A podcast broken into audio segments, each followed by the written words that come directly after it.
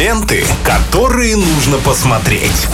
Киногуд на Радиохит. Добро пожаловать в мир кино и сериалов, в дверь которую открывает нам Виталий Морозов. Привет, привет. А, Привет, Максим. Всем еще раз э, здравствуйте. Наш э, традиционный обеденный перерыв вместе с кино. И, сегодня мы поговорим о картине «Игры шпионов», э, которая в оригинале называется «Курьер». И это было бы совершенно правильное название.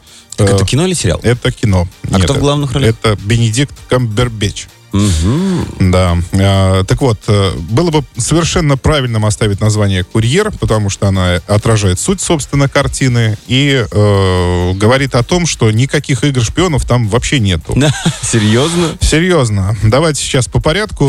Это фильм 2020 года, очередной в, ли- в линейке про шпионов. Э, Ожидали мы, конечно, что-то очень захватывающего, детективного, нуарного, естественно. Ну и плюс еще Бенедикт Камбербэтч, хотя к нему к- по ходу картины вопросов не возникало. Впрочем, как и всегда. То есть играет он великолепно, артист э, очень гениальный, талантливый, и э, никаких вопросов к нему не возникает.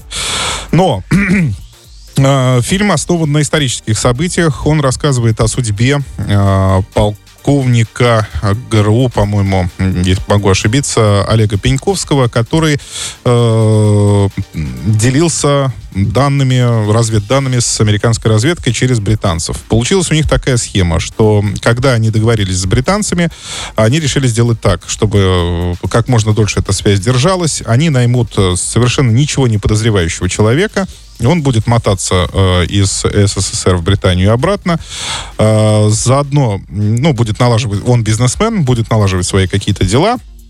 А, а, ну, попутно будет еще доставлять корреспонденцию Ему, туда и ему обратно. незаметно ее внедрять или как? Нет, он в курсе, э, А. кому он летит и зачем. Но э, его держат в неведении, что он передает. То есть он этого не знает. Он Понятно. должен просто забрать э, под некую посылку и перевести ее в Британию. Ну и, соответственно, сделать все то же самое обратно.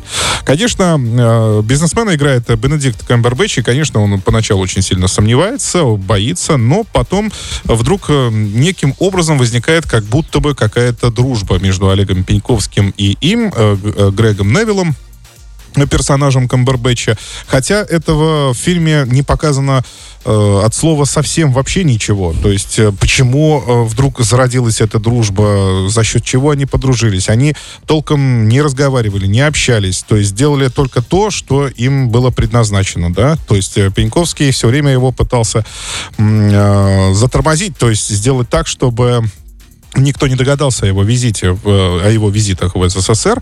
Вот. А Грег Невилл, он так э, как-то на все это смотрел через э, какие-то, э, через призму страха, что ли, и никак э, тоже в толк не мог взять все-таки, зачем он это делает. У него семья, ба- хороший бизнес, жизнь налажена, а вот тут э, приходится мотаться. Поэтому вот э, са- сама, сам смысл дружбы, э, которую там пытались показать, но Не ее там совсем. совершенно нет, ее, да, и неясно, э, неясно остаются мотивы обоих и того, и другого. А, Если отбросить риторику, всю эту совершенно не нужно, потому что фильм, вы знаете, у меня сложилось впечатление такое, как будто он сделал, как, как сделан вот э, в самый разгар холодной войны. То есть абсолютно какое-то пропагандистское кино, э, которое, ну ладно, это бог с ним сейчас э, встречается практически на каждом шагу. Но Конечно. поэтому, и говорю, риторику мы давайте отринем. Хорошо, мы не будем о ней говорить. Но и без нее фильм абсолютно получился скучным, неинтересным, серым. Там ничего э, э, не происходит практически, кроме перелетов, разговоров и даже никакого нет э, саспенса, никакого нет катарсиса, вообще ничего нет. Очень скучно получилось. А, э, Просто зрителю, вот в частности мне, мне было не- неинтересно наблюдать за... и, во-первых, никакого развития персонажей не было. И, во-вторых, э, следить за их передвижениями по экрану мне было уже к концовке абсолютно неинтересно. Поэтому этот фильм такой получился чрезвычайно проходной, к сожалению.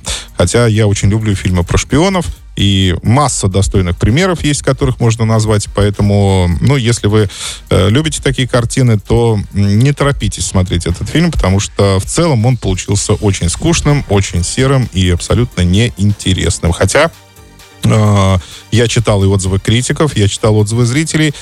Большинству картина понравилась, но я так и не смог понять, чем именно. Ну, лишь э, игрой, возможно, Вот, да, вот вы вначале и всё, сказали потому как раз что об этом. он, он просто прямолинейный, как жерть, красавец, весь муску- мускулистый, ли- да, у него даже лицо, по-моему, мускулистое. Кубики есть на лбу.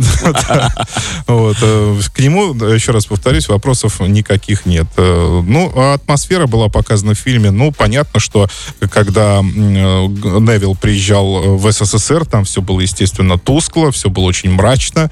Как только они перемещались в Британию, там всеми красками просто все играет. И, ну, вы знаете, такая риторика, она не нова и уже, если честно, очень сильно набила оскомину. Поэтому, увы, этому фильму мы ставим минус.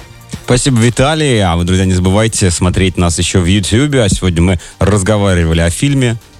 Игры шпионов. Да, так что обязательно гляньте, и потом можете даже написать нам в комментариях в YouTube, как вам фильм. Ленты, которые нужно посмотреть. Киногуд на Радиохит.